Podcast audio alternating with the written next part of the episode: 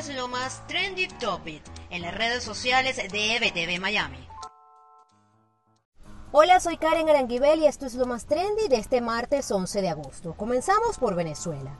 Rusia y Vladimir Putin son las primeras tendencias del top 5 este martes, y esto por la noticia de una vacuna que el gobierno ruso habría creado y que hasta los momentos la Organización Mundial de la Salud no ha certificado.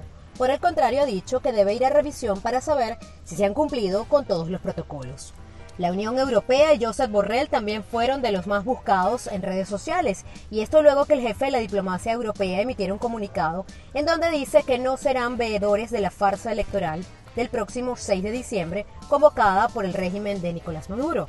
Y para finalizar, los tuiteros venezolanos, pero en especial los caraqueños, compartieron en redes sociales imágenes de la Plaza Francia en Altamira. Y esto porque justo un día como hoy, pero hace 75 años, fue inaugurada este importante ícono de la capital venezolana, la plaza que para muchos representa la libertad.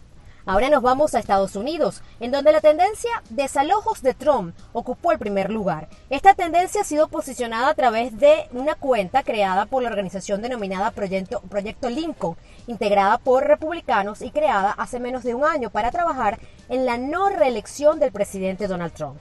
Esta tendencia se logró posicionar en una etiqueta insinuando que pronto podrían comenzar los desalojos a inquilinos que hayan fallado en sus pagos de vivienda. Y un video viral en Estados Unidos fue el de un procedimiento policial que se llevó a cabo el pasado viernes en la localidad de Santa Clara, en California, donde oficiales apuntaron con sus armas a tres adolescentes negros que presuntamente estaban desarmados.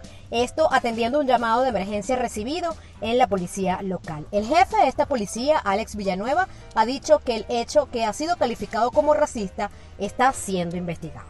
Con esto cierro este reporte de este martes 11 de agosto y los invito a ampliar estas y otras informaciones a través de nuestra página web www.ebtvmiami.com y seguirnos en nuestras redes sociales.